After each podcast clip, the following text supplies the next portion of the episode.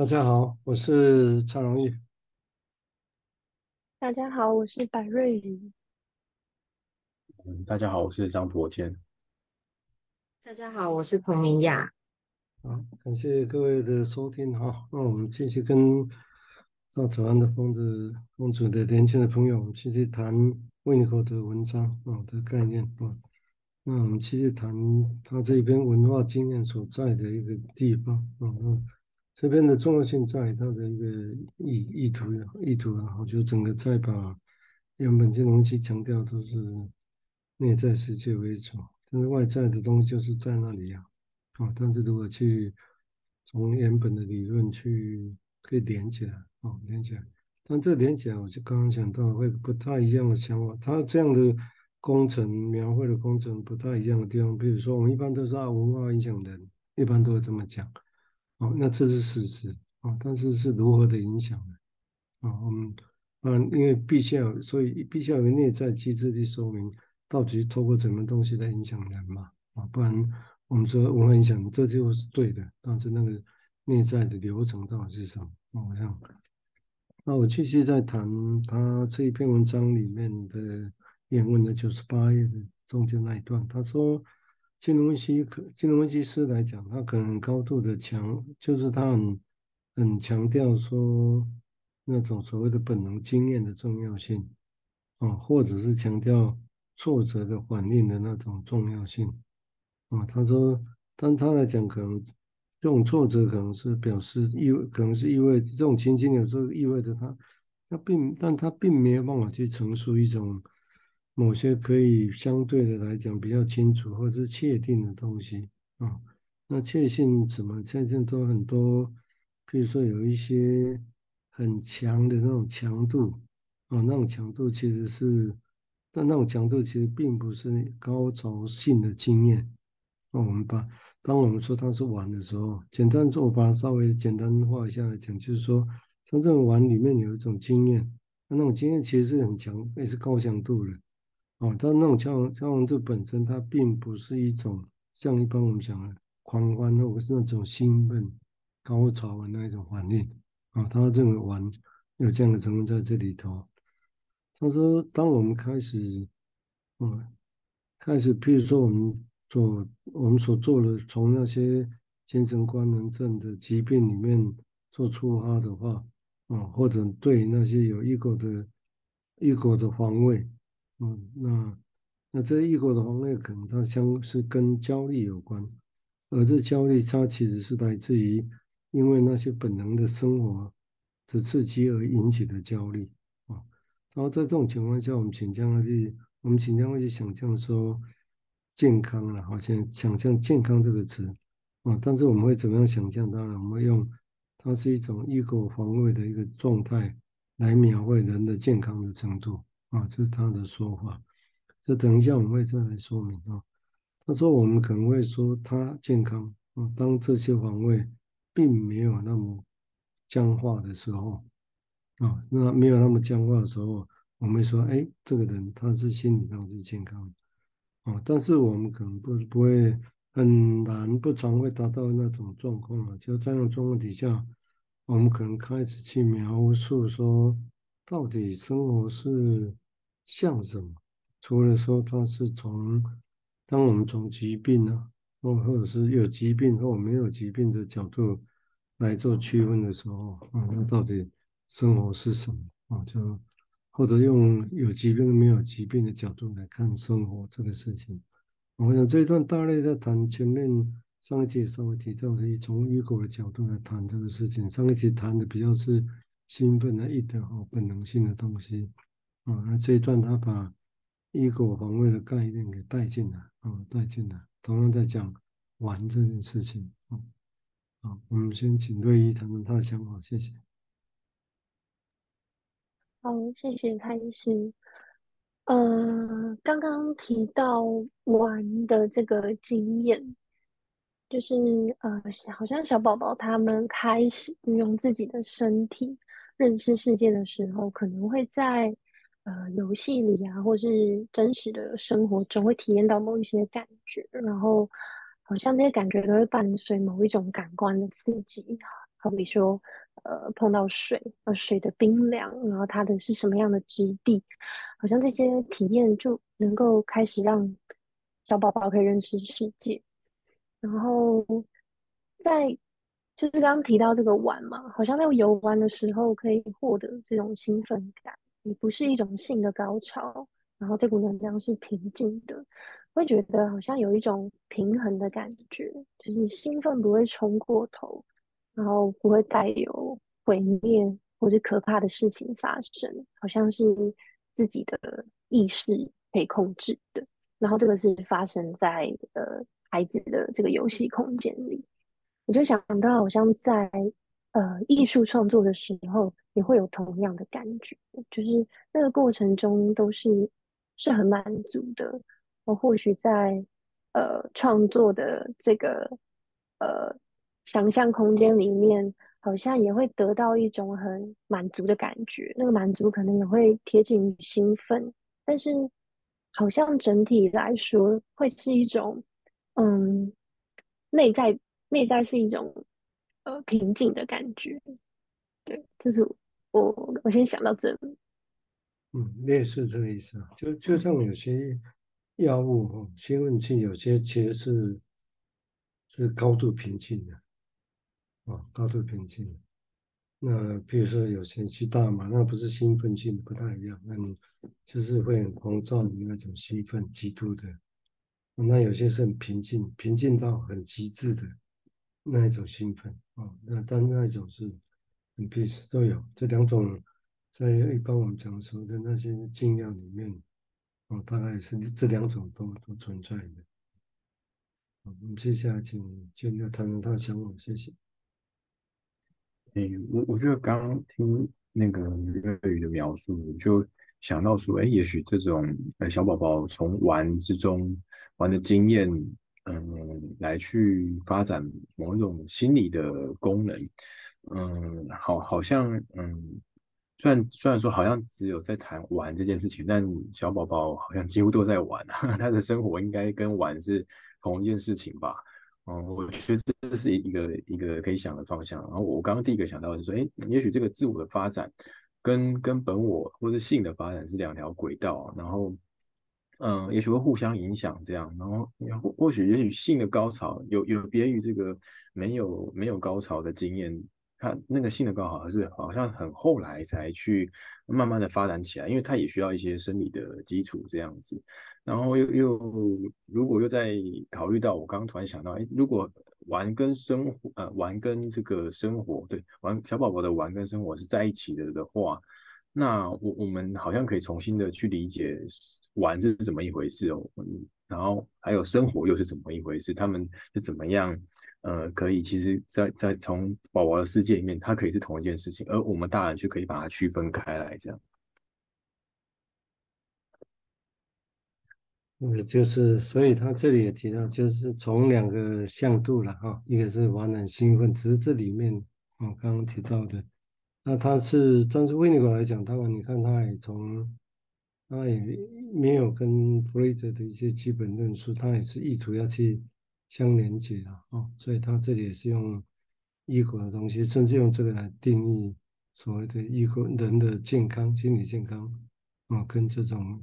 ego 防卫之间的关系啊，当然，所以也是站在弗雷泽的基础上来谈他的这些事情。好，我们接下来请明雅谈谈他的想法，谢谢。好，嗯，刚刚博健提到，就是小对小孩来说，就是小 baby 来说，好像他们的生活就是，好像就是在玩，然后好像有某一个空间跟时间，可以足够他们在玩当中去体验到，呃，体验到一些情感或者是一些连结的东西。那我自己，嗯、在看这一段的时候，其实我我在想的是，嗯、呃，因为书里面提到说，有些精神分析师虽然精准强调了本能的体验跟挫折的反应的重要性，但在陈述玩游戏这些无高潮体验的精神强度上，却没有办法说清楚，或也缺乏一个说服力。然后我我自己想到的是。好像对于呃小 baby 在玩的时候，他正在体验某某一些呃，他正在经验一些他从未未知的，对。然后我我自己当那成人面对未知的时候的感觉，是不是也有某部分的兴奋跟呃极度害怕？然后在很平静的时候，就是。看一一面大海的时候的那个平静的感觉，是不是也也有某某一种相对性的，就是有某个某一个相对性的一个强度是一样的，就是那个平静跟极度的兴奋的那种感觉。对，我先想到这里。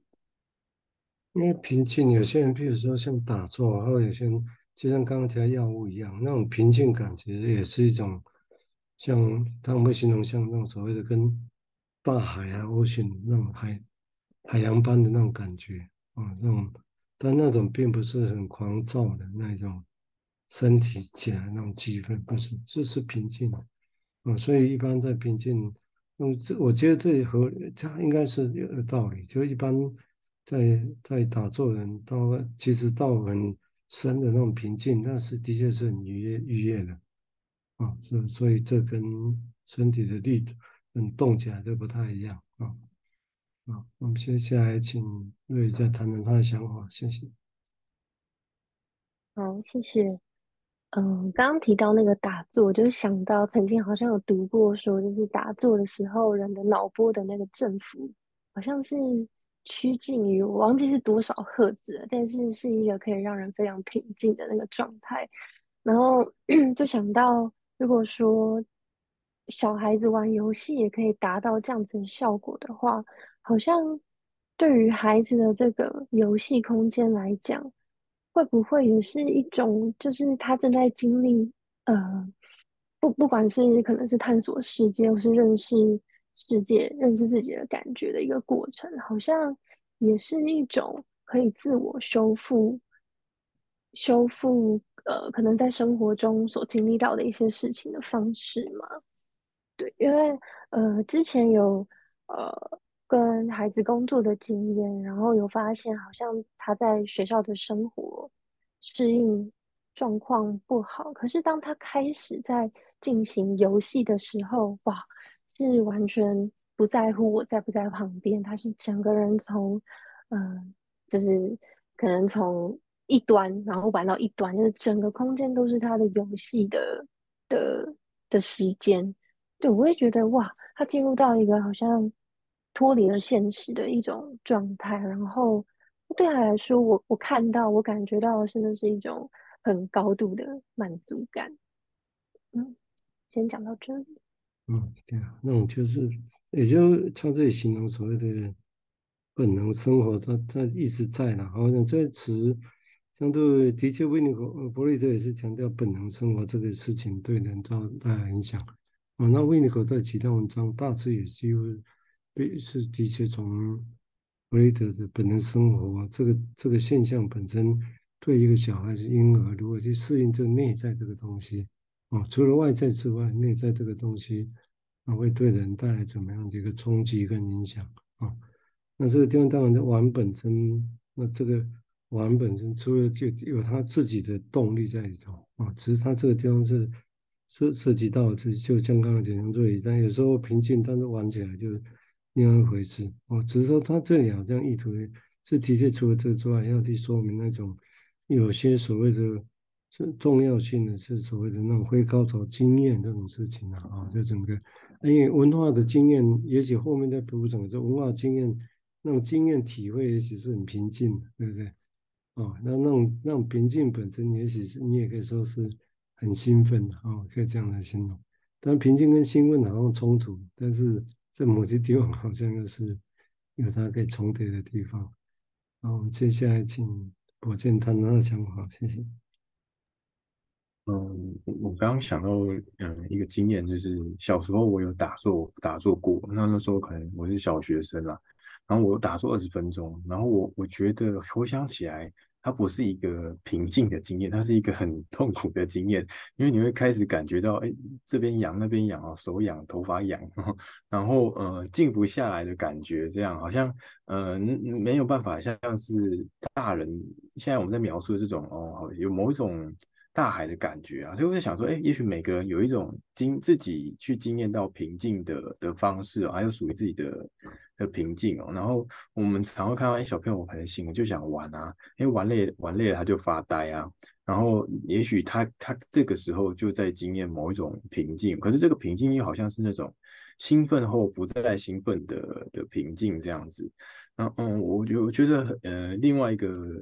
呃联想是说。呃，上一集其实提到关于呃能量，就是呃那个怪兽电力公司啊，那怎么人怎么样去呃呃，也许怪兽怎么样去使用人类的那种情绪所引发出来的能量？我我觉得这个情绪作为能量的这种元素，在很多动画里面是很常见的。啊，这个情绪能够被呃用。呃，某一种方式，然后它突然化成一个可以可以变成法术之类的，然后又随着不同种类的情绪，能够变换出不同的法术。然后，然后于是这些法师要去想说，我要怎么样控制我的情绪啊？我要怎么样恢复平静？但那个平静哦，又不是完全没感觉、没情绪，因为这样就失去法力了。这样，嗯，我觉得这这也是人。一直都在好奇的说，到底什么样是平静？然后这个情绪又能够，呃，怎么样去操控？还有这个情绪能够做什么？这样。